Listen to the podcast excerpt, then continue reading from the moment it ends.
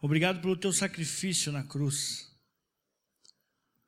Obrigado porque, por mais triste seja para nós, homens, mulheres, ver cenas como essa, que isso gere em nós uma grande alegria em nosso coração. Porque saber, Senhor, que o Senhor foi obediente e se fez maldito em nosso lugar. Jesus, obrigado por isso, Jesus.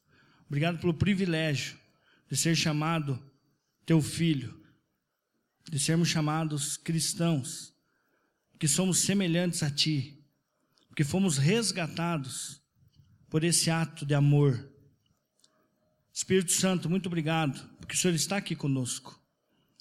E assim como diz nas Escrituras, é o Senhor que nos ensina todas as coisas. É o Senhor que nos convence da justiça, do pecado e do juízo. O Senhor é aquele que nos ensina todas as coisas, nos faz lembrar tudo aquilo que já foi dito. Então nessa noite eu creio que não vou falar nada novo, mas vou falar aquilo que de fato muda nossas vidas. Deus, eu clamo a Ti nessa noite, que a Tua presença seja real aqui no nosso meio.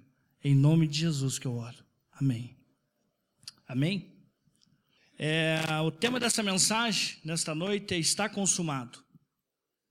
Meditando nessa palavra, meditando nas Escrituras, algo que me chama muita atenção sobre esse ato sacrificial de Jesus. Uma vez perguntaram para Billy Graham, quantos aqui já ouviram falar?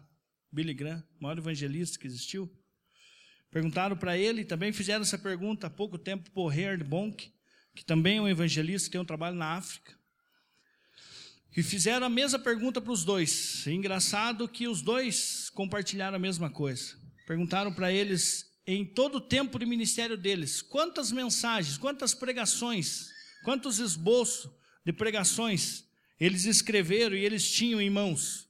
Tanto um como o outro falaram menos de cinco. Billy Graham, mais exato, falou que três só. E a mensagem, se você pega toda a história, toda a pregação, todo o ministério de Billy Graham, está voltado a um único e suficiente propósito de uma mensagem, que é a revelação da cruz. É a revelação daquilo que Jesus fez por mim e por você. E nessa noite, quem me dera me igualar ministerialmente a um homem desse nível, Porém, como filho, posso me igualar, que Deus olha para mim e para ele da mesma forma, assim como olha para você também.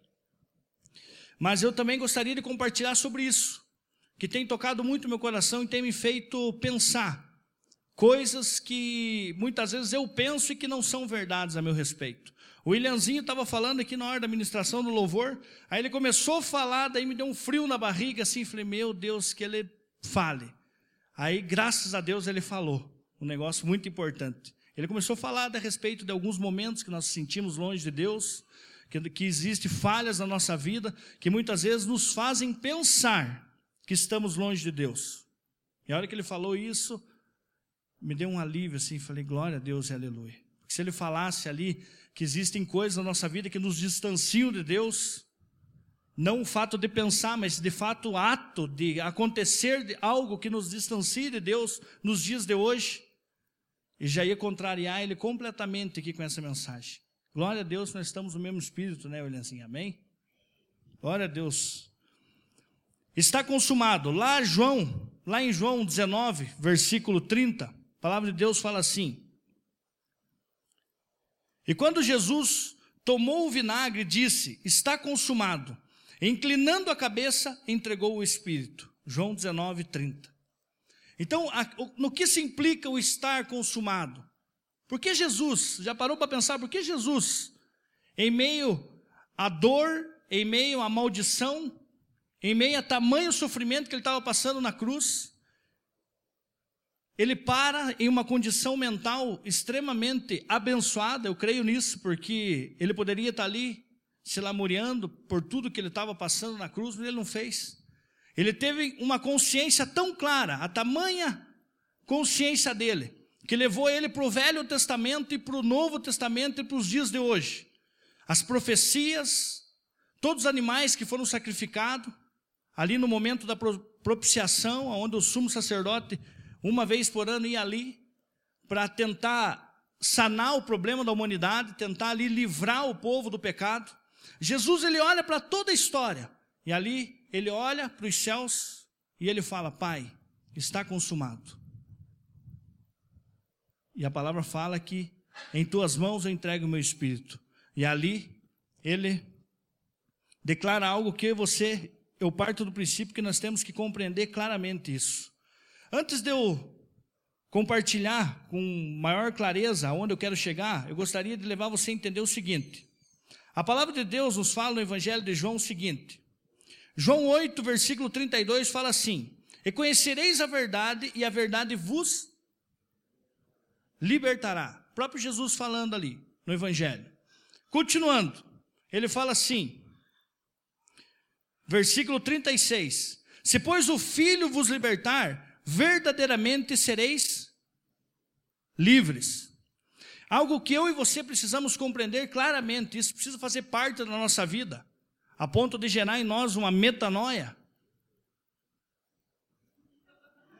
Oh. A ponto de permitir que você mude a tua forma de pensar. Esses textos aqui precisam levar eu e você a entender uma coisa: princípio. O princípio aqui está falando a respeito de libertação, de liberdade. Porém, aqui, a raiz de tudo aqui, Jesus está falando sobre o entendimento, sobre verdade. Então, no versículo 32, ele fala: Conhecereis a verdade, e a verdade vos libertará. Creio que ali muitos perguntaram, mas Jesus, qual é essa verdade? Assim como eu e você podemos perguntar em alguns momentos da nossa vida. Ele mesmo responde: Eu sou a verdade. Se o Filho vos libertar, verdadeiramente sereis livres. Então, meu querido, quando eu leio esses textos aqui, eu entendo algo muito importante para a minha vida cristã e gostaria de compartilhar com você. Entendimento é tudo. Você não faz nada que você não entenda. Eu penso assim, eu acho, pelo menos. Vou dar um exemplo para você. Vou usar um exemplo meu, que diz respeito à minha antiga profissão, que pode ajudar você. Eu, por um bom tempo, fui motorista de caminhão. Se eu chegar aqui para um aqui falar assim, eu estou com um caminhão carregado ali fora com 22 toneladas. Você precisa levar lá para Paranaguá. Quem aqui? Deixa eu olhar bem aqui, senão tem um outro que ele marca não está aí. Vandão pode ser que levanta a mão também. Tá, mas quem aqui teria coragem hoje de sair daqui, entrar no caminhão e descer a serra ali tudo, dá aproximadamente 15 quilômetros de serra. Essa de Paranaguá aqui. Quantos aqui teria a coragem de entrar no caminhão e ir? Levanta a mão aí para mim bem alto. Quem levantou a mão lá? Hã? Não, ir dirigindo. Entrar no caminhão ali dirigindo. Ah, Ronei, pare, né? Não, aí, aí não também. Sabe por quê? Os que levantaram a mão aqui vão concordar comigo, mas pegando você que não levantou a mão, sabe por que você não iria? Porque você não sabe o que fazer. Então talvez você vai entrar ali, vai ter um botãozinho que você vai ter que apertar ali, bonitinho, você não sabe que é ignição ali, você vai achar que tem que virar a chave, vai ficar meia hora só tentando virar a chave e não vai fazer pegar o caminhão. Por que eu falo isso? Porque isso quer dizer em relação à experiência, aquilo que você conhece. Eu fiz isso por um bom tempo. Então eu, para mim, assim como os que levantaram a mão aqui, é tranquilo. Para você pegar o caminhão e descer, pô, você tem a prática, você sabe a hora que chega a serra, sabe a hora que precisa usar o freio, sabe a hora que precisa é, segurar, a hora que tem que soltar. Você sabe. Os que não levantaram a mão, você não sabe, por isso você não levantou a ponto de achar, não, eu vou.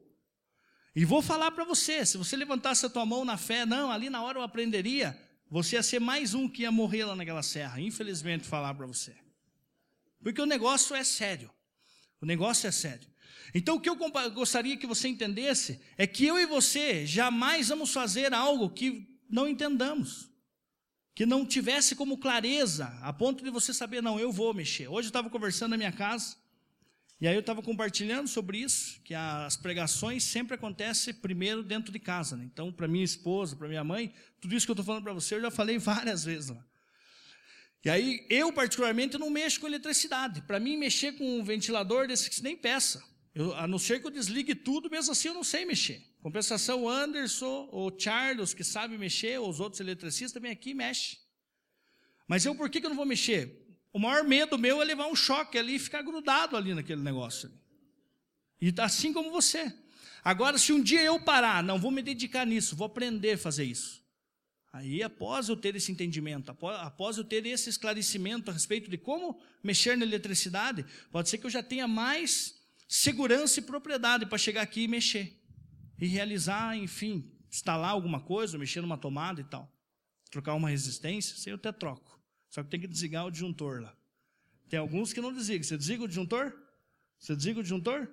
Os bonitos aí não desligam o disjuntor. Eu já vou lá desligo o disjuntor. Então, o que eu quero deixar aqui claro para você, antes de entrar nessa questão da palavra aqui, do estar consumado, que você precisa compreender. Você precisa entender. Entenda algo.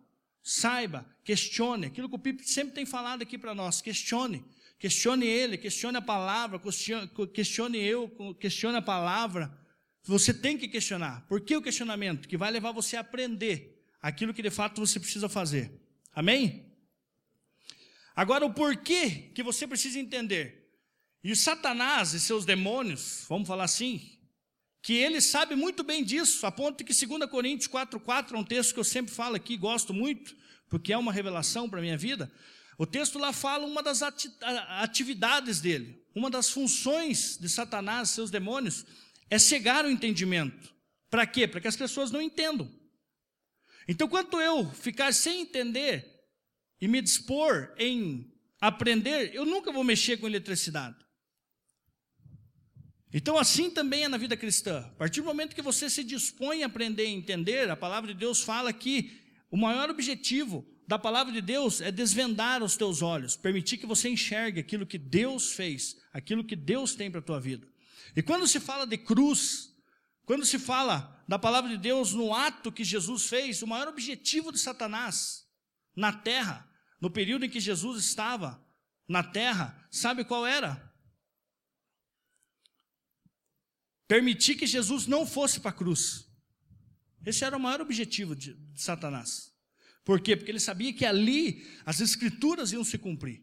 O que estava escrito lá em Isaías 53 ia se cumprir. Aquilo que os profetas declararam na terra ia se cumprir. Ele sabia. Os fariseus não sabiam, os publicanos não sabiam, os discípulos mesmos que andaram com ele ali aproximadamente três anos também ouviram dele mesmo, mas não tinham convicção que aquilo ali ia acontecer. Mas Satanás sabia, demônios sabiam. Tanto que nesse filme Paixão de Cristo, quantos assistiram já? Tem uma parte muito jóia que eu acho ali que o momento em que ele morre na cruz, que o pingo, cai o pingo do céu, algo interessante ali que você vê que Satanás, que representa pelaquela atriz, é, que faz a parte do demônio, sempre achei que era um homem, depois fui ver lá que eu vi que era uma mulher, você vê que ela cai no chão desesperada. E eu acredito piamente que aquilo ali aconteceu. Aquilo ali aconteceu. Ele não queria que acontecesse. Tanto que ele tentou negociar com Jesus no deserto, ele tentou dar tudo aquilo que ele sabia que Jesus ia conquistar na cruz do Calvário, ele tentou antecipar isso. Você vê lá no momento que ele está no deserto, tentando Jesus, falando: não, não precisa você passar. Nas entrelinhas ali, naquele momento de luta entre os dois, ali na palavra, você vê que nas entrelinhas a ideia dele era o seguinte: Jesus, não precisa você morrer na cruz, eu posso te dar tudo já. Eu, to, eu torno você aqui, ó, príncipe de todo o reinado, todo, tudo que você está vendo aqui. Eu posso permitir que isso aconteça. Então, meu querido, tenha isso com você. Você precisa entender aquilo. Então, uma palavra como essa hoje, você precisa entender. Meu maior desejo é que você saia daqui entendendo. Não entendi. O estar consumado eu entendi. Amém? Então vamos lá. Qual a verdade contida nessa frase de Jesus? Está consumado. O está consumado, o sentido do está consumado é de que algo resolvido, é de algo resolvido. É a mesma palavra grega usada para uma dívida quitada. Jesus está dizendo que está terminado. A dívida está paga. É o fim da questão. Ninguém mais poderá cobrar uma dívida que foi paga. E ninguém poderá condenar um ex-detento que cumpriu toda a sua pena. Eu não gosto muito de fazer isso, mas vou fazer. Olhe para a pessoa do teu lado e diga assim: ninguém. Fale aí, Midjar. Olha aí para o André e diga ninguém. Que dificuldade essa tua? Ninguém, meu querido, ninguém. Nem no céu, nem na terra e nem debaixo da terra. Ninguém. Pode chegar e reivindicar hoje de você qualquer coisa que diz respeito ao que ele já declarou que está consumado. Então, quando Jesus ele tem essa clareza mental em meia dor, a sofrimento, que ele olha para toda essa perspectiva do que ele estava passando, a humanidade passando, ele olha para os céus e ele fala: Deus, meu Pai, está quitado. Se existia uma dívida, eu estou quitando agora. Eu estou agora, nesse exato momento, quitando.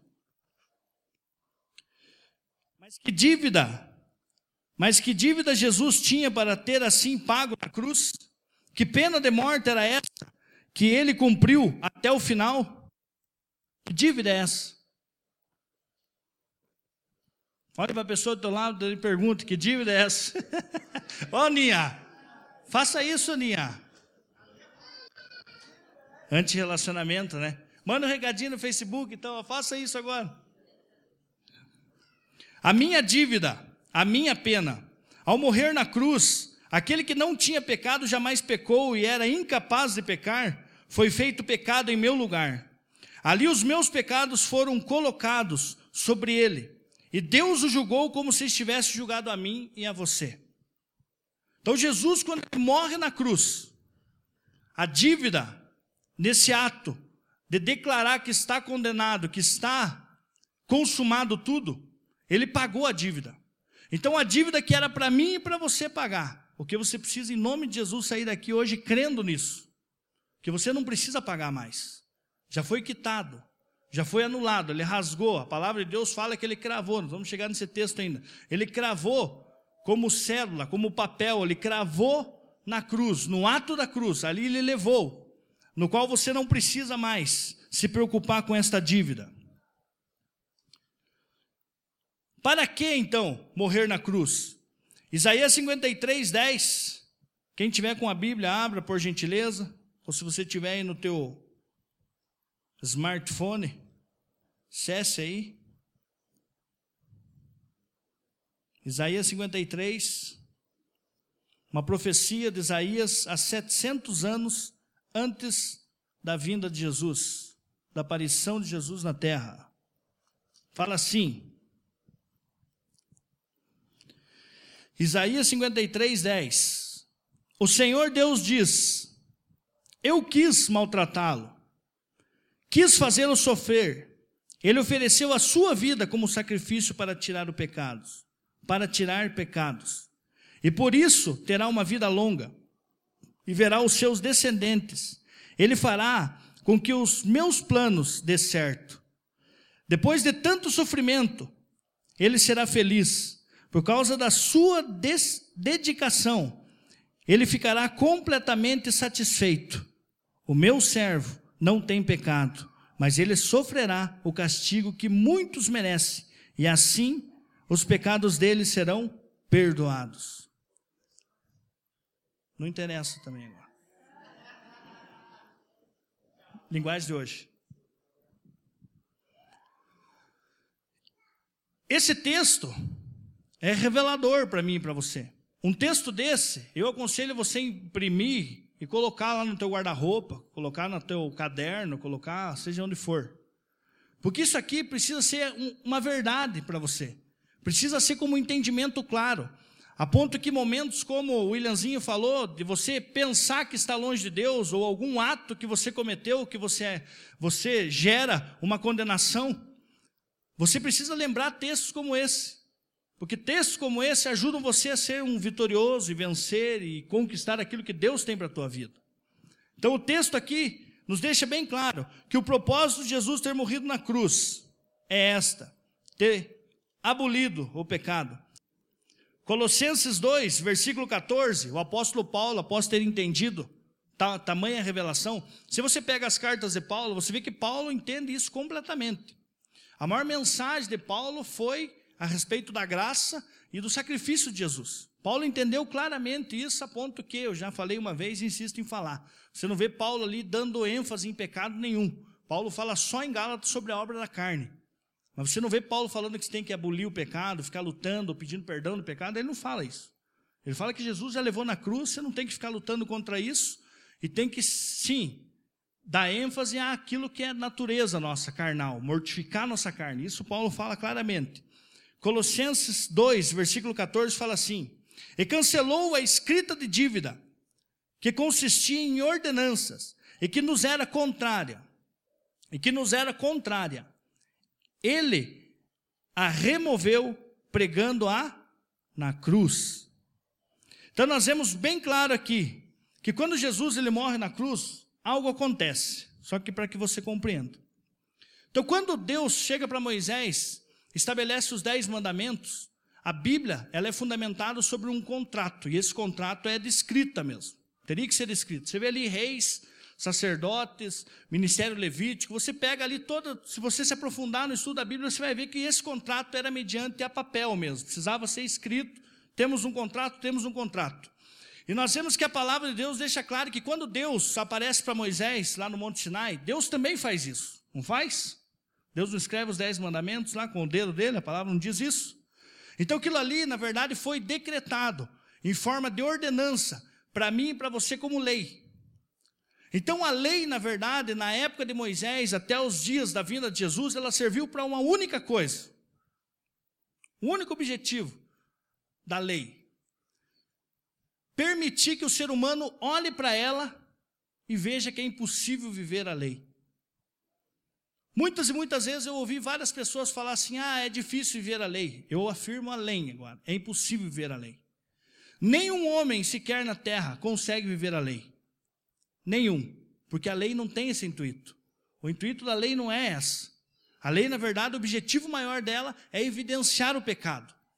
Permitir o homem olhar para si mesmo e almejar um salvador. Almejar alguém que pudesse socorrer ele ali. Hoje eu conversando sobre isso com a minha mãe, minha mãe faz, tem um momento ali dela que ela faz natação devido à idade dela e tudo para ajudar ela. Aí eu perguntei para ela, mãe, para que a senhora entenda e para que você entenda. Se você, quantos aqui sabem nadar? Mas bonitinho mesmo, aquele nadinho, crawl, assim, respirandinho. Quantos aqui sabem? Não um cachorrinho lá, aquele só para sair da água.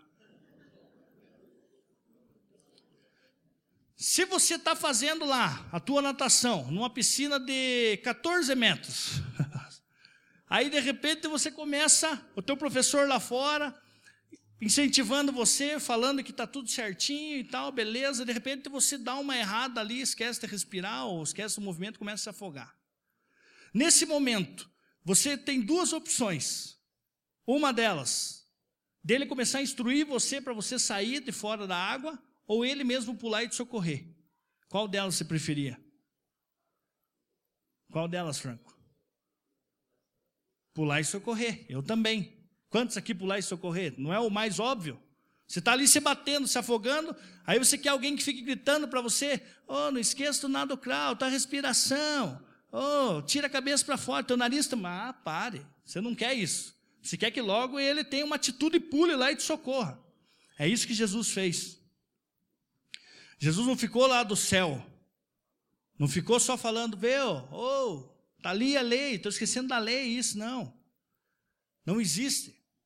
Não existe possibilidade alguma de eu e você olharmos para a lei do Pentateuco, a lei de Moisés, a lei que compõe ali dez mandamentos, mas que são 613 ou três, eu não lembro bem, que ensina como viver os dez mandamentos. Então você pega ali, por exemplo, a lei ela teve só esse objetivo, de permitir você olhar que você está se afogando.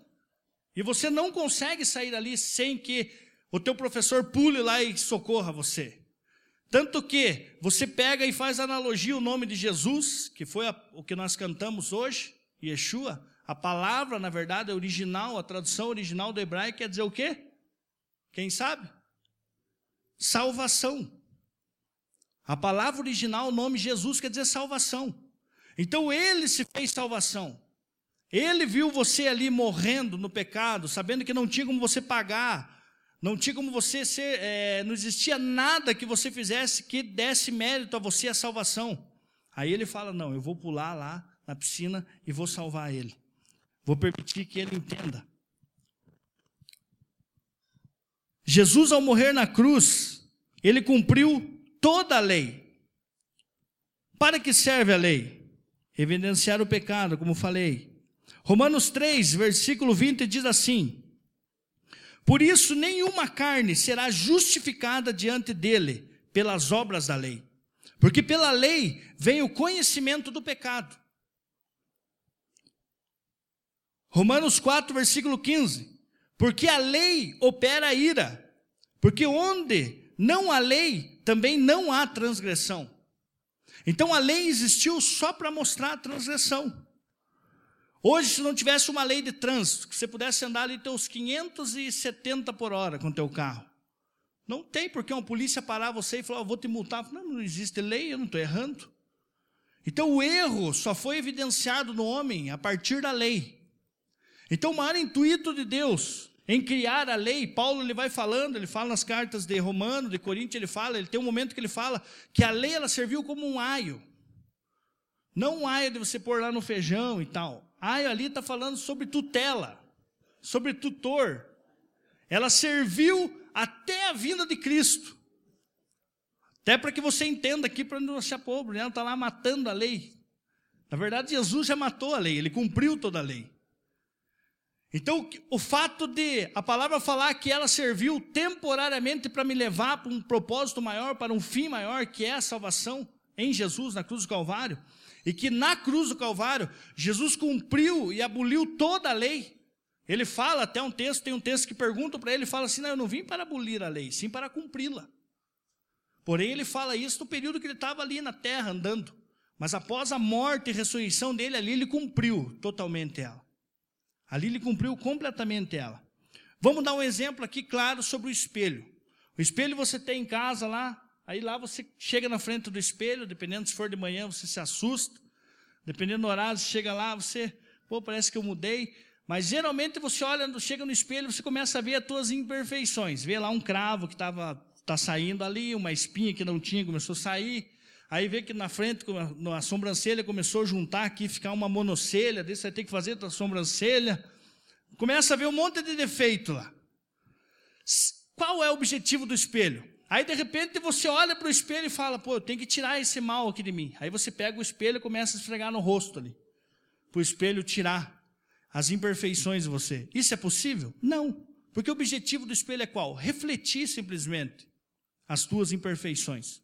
A lei que a palavra fala aqui, né, no texto, deixa bem claro aqui que Jesus, quando ele veio, ele crava essa lei em forma de ordenança que servia só para condenar a mim e a você serve também justamente como esse espelho. Ele serve só para refletir o teu pecado, só para refletir as tuas imperfeições. Ele não tem poder, assim como o espelho, de você pegar e tentar se justificar, se aperfeiçoar através disso. Não existe. Tanto que você pega, por exemplo, Jesus e as maiores palavras ásperas dele, de, de bravo, de irado, foi contra quem? Fariseu. Sabe por quê? Porque o fariseu tentava viver na lei. O fariseu ele fazia de tudo para viver a lei, mas nunca conseguiu aquele miserável. Todos eles. Aos miseravão tentavam, tentavam e tentavam e não conseguiam. Aí sabe o que eles faziam? Ficavam ali atando o jugo, achando alguém que tivesse um pecado que denegrisse mais e descumprisse mais a lei do que eles. Aí logo eles condenavam, logo eles estavam ali para criticar eles. Então a lei, meu querido, né, ou seja, nos dias de hoje, talvez você não viva a lei como eles tentavam viver a lei. Mas tudo aquilo que se levanta para impor para você como regra de merecimento da salvação, esse é o cerne da lei. A lei ela serviu para isso, para gerar no homem esse sentimento que não consegue ser salvo por si próprio.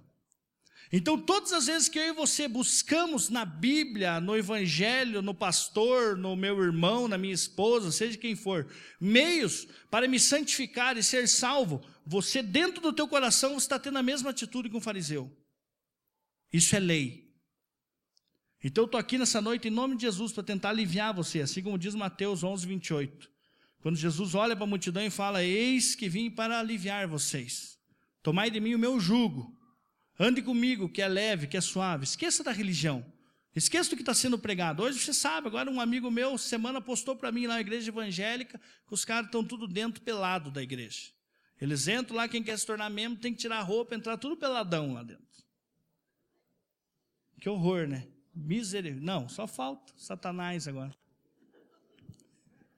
Então, até enquanto a religião for o cerne das pessoas, a lei for o cerne daquilo que denota a santificação, a vida com Deus, sempre vai aparecer essas derrotas aí, gente. E eu creio que muitas coisas vão ainda aparecer que você vai ficar de cara. Você vai falar, meu Deus, vai almejar que Jesus volte logo. Assim como eu tenho almejado. Então o que eu gostaria que você pegasse no teu coração. Deus, eu não quero.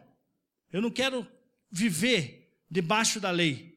Porque lá na cruz do Calvário, quando o Senhor declarou que estava consumado, lá o Senhor já pagou essa dívida. Eu não tenho mais por que viver isso.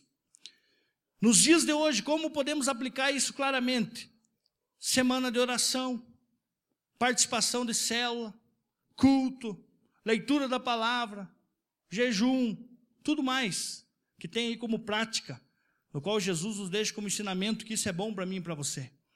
Só que a partir do momento que você condicionar tais coisas para buscar o merecimento da salvação, você está debaixo da lei. E você tornou o sacrifício de Jesus em vão. Quando eu e você buscarmos na semana de oração, que eu tenho que estar lá, para mim ser santo, quando o teu coração expressar isso, a tua mente pensar isso, você está empurrando a cruz do Calvário para o lado e demonstrando que a atitude de vir para uma semana de oração é que vai santificar você, que vai salvar você. E isso é impossível, meu querido. Ah, eu tenho que estar no culto domingo. Eu tenho que estar lá, sim, eu tenho que estar lá, para ter comunhão com os irmãos, para ter um relacionamento com os irmãos, para receber uma palavra, para trocar experiência com os irmãos. Quantas e quantas vezes eu ouvi, pô, você tem que ir para a igreja, você tem que estar na igreja, porque lá é o lugar de você se encher da presença de Deus e tal. Aí faz da igreja um posto de gasolina, né? Chega no domingo, se enche, daí passa a semana se esvaziando na derrota. Aí, ah, eu tenho que ir para a igreja mesmo, porque domingo eu vou lá, porque eu preciso me encher. Meu querido, você tem que andar com Deus a tal ponto que todos os dias você tem que estar cheio da presença dEle. Domingo tem que ser só um reflexo da comunhão do corpo dele aqui, ó. Nós somos um corpo dele, noiva dele. Estamos aqui glorificando aquele que nos salvou, aquele que pagou a dívida, aquele que declarou que está consumado na cruz do Calvário. Não preciso mais esquentar a cabeça com isso. Já foi pago. Eu tenho um carro, ainda falta algumas prestaçãozinhas para pagar. Então é meu e do banco. Só que vai chegar um dia que eu vou pagar ali todas essas prestações. Aí vou pegar, eles vão me dar algo legal. Esse algo legal é o quê? Um contrato. Está ali, vai passar para o meu nome, vai tirar lá debaixo do documento lá, alienado, com o banco Itaú e tal e tal. Daí vai estar tá lá só o meu nome. Aquilo ali vai me dar o direito sobre aquilo. É meu. Aquilo é meu. Só que beleza. Passa dois meses, três meses, me dá uma louca na cabeça. Ah, quer saber? 700 e pouquinho, tenho sobrando, vou pagar mais umas prestações lá. Chegar lá no banco e vou pagar. O cara do banco vai me chamar de louco. Fala, mas está quitado já, rapaz. Que não, eu quero pagar mesmo assim. Mas já está quitado, mas eu quero pagar mesmo assim. Pare de ratear, eu quero pagar. Abra uma conta, vou pagar de novo o carro. Quem que faz isso? Ninguém, gente. Isso é impossível de fazer. Você quitou uma dívida, não tem como você continuar pagando. Não tem como você continuar pagando. Não é verdade? Aquela continha depois. Então não tem como pagar. E quando eu e você, usando o exemplo do William de novo, comete algo, um delito ou qualquer coisa que seja, qualquer pecado que você cometa aí no teu dia a dia, e você fica aí é, se martirizando, se condenando, se autocondenando e deixando o diabo ficar ali acusando, você viu, você é um derrotadão, você é isso, você é aquilo mesmo. Não adianta você ficar aí tentando com essa história de ser crente aí, ir para a igreja, e Bíblia. Pare com isso, rapaz. Você tem que ser um derrotado mesmo. Você nasceu para ser derrotado. Todas as vezes que você pensa isso, e você começa a querer se levantar de um modo a ponto de se auto-santificar, é como você chegasse no banco lá e tentasse pagar uma prestação que já foi quitado. Não, mas eu quero mesmo assim. Então muitas vezes chega para Jesus, está expressando isso. Jesus está lá tentando fazer sacrifício, jejuando. Daqui um dia vou inventar alguma coisa que para nós aqui que somos metalzão, até bom, um chicotinho, né? um azorrague bem ajeitadão, para começar a vender para você, para se autoflagelar e se mutilar e se suspender e tudo mais. Vamos se em prol ao quê? Achando que isso é mérito de salvação. Então, meu querido, tenha como consciência, não existe nada que torne você merecedor. Não existe nada que santifique você. Romanos 4, versículo 15. Porque a lei opera ira, porque onde não há lei, também não há transgressão. Aquilo que nos condenava nos tornava um devedor. Isso foi pago. Não precisamos pagar mais nada, está quitado. Por que então? Não existe outro meio. Por que tinha que ser na cruz? Por que tinha que ser naquele ato da cruz? Por que não poderia ter sido antes? Por que Jesus não chegou, não fez um acordo ali com Satanás e Herodes, Pilatos e todos da época, vamos fazer um contrato aqui e tal. Por que tinha que ser na cruz do Calvário? Por que tinha que ser tal ponto? Ele se tornar maldito, passar por tudo que ele passou. Por que tinha que ser daquela forma? Por que tinha que ser daquele jeito? Porque a palavra de Deus fala assim em Romanos 5, versículo 2: Portanto, da mesma forma como o pecado entrou no mundo, por um homem, e pelo pecado a morte, assim também a morte veio a todos os homens, porque todos pecaram. Romanos 5, versículo 2, 12. Paulo aqui lhe traz como esclarecimento o seguinte, extremamente revelador. A palavra de Deus fala lá em Gálatas que eu e você nós não somos é, julgados, muito menos salvos mediante as nossas obras. Confere nisso? Quantos aqui acreditam que foi um ato? Que Jesus, a salvação tua foi um ato. Não um ato, digo, de santificação. Estou falando que a redenção, de tirar você do pecado, foi um ato de momento. Quantos aqui acreditam nisso? Meu Deus do céu. Vou parar de pregar. Veja bem o que, que Paulo fala aqui. Paulo traz como esclarecimento o seguinte: eu e você nós somos julgados não por aquilo que nós fazemos. Efésios 2, do versículo 1 em diante, ele fala ali também a respeito dos nossos delitos, as nossas práticas pecaminosas. Porém, não são essas práticas pecaminosas que nos condenam. O que, nós, o que nos condena, na verdade, é o que nos dá é, o entendimento que fazemos parte de uma herança legal em Adão. Então, Paulo traz aqui que, por causa de Adão, eu e você nós somos condenados. Porque se eu achar que é simplesmente por causa do meu delito, por causa da minha falha, aí eu tenho que me justificar por obras. Aí eu tenho que começar a ser justificado e me santificar em prol aquilo que muitas vezes eu erro no dia a dia. E não é. Paulo não ensina isso. As cartas de Romano, Coríntios, Efésios, você não vê isso. Você vê Paulo trabalhar aqui a consciência seguinte: que da mesma maneira que o pecado entrou no, no mundo por um único homem, assim também por um único homem foi redimido toda a criatura, toda a humanidade. E isso, meu querido, é motivo de alegria. É motivo de eu olhar para um ato desse, de estar consumado da cruz, saber que, independente se eu cometer uma falha, que nós damos nome como pecado, daqui 10 anos Jesus já pagou na cruz. Eu não tenho que pagar.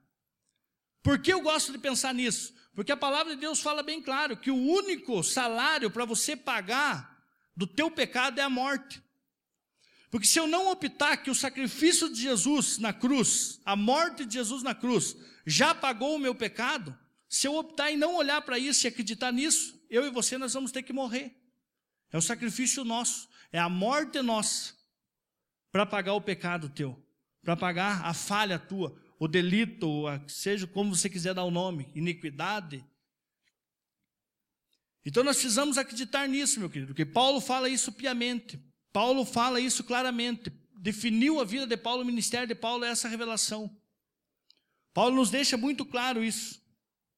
Isaías 59, versículo 2 fala assim: mas as vossas iniquidades fazem separação entre vós e o vosso Deus, e os vossos pecados encobrem o seu rosto de vós, para que não vos ouça.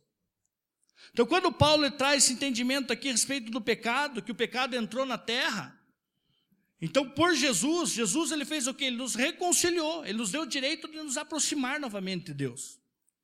Porque uma vez o pecado habitando em mim, a palavra de Deus fala que eu não estou próximo de Deus. E eu não estando próximo de Deus, estou separado dele. Não tem como estar com ele. Não tem como estar junto com ele. estando no pecado. Só de uma forma pode ser pago. Como? Morrendo. Em Deuteronômio 21, versículo 22 e 23 fala assim, a respeito da própria lei. Fala lá: se um homem culpado de um crime, de algo que quebrou a respeito da lei, que mereça a morte, for morto e pendurado no madeiro, não deixe o corpo, não deixe o corpo no madeiro durante a noite. Enterre-no naquele mesmo dia, porque qualquer que for pendurado no madeiro está debaixo de maldição de Deus. Não contaminem a terra que o Senhor, o seu Deus, lhes dá por herança. Romanos 6, versículo 23. Pois o salário do pecado é a morte, mas o dom gratuito de Deus é a vida eterna em Cristo Jesus. Então nós vemos aqui que mediante a lei deixa bem claro que se porventura alguém cometeu pecado a tal ponto, ele errou, ele quebrou a lei, a tal ponto que ele precisa ser morto, então que essa morte, que essa, que essa morte seja na cruz. E não deixe que o corpo dele passe para outro dia. A lei aqui está falando. Por quê? Porque aos olhos de Deus isso é maldição, é maldito. E como nós lemos ao texto de Isaías 53, versículo 10, fala que Deus escolheu, Deus é, teve prazer, em outras versões diz isso, teve prazer em ferir Jesus.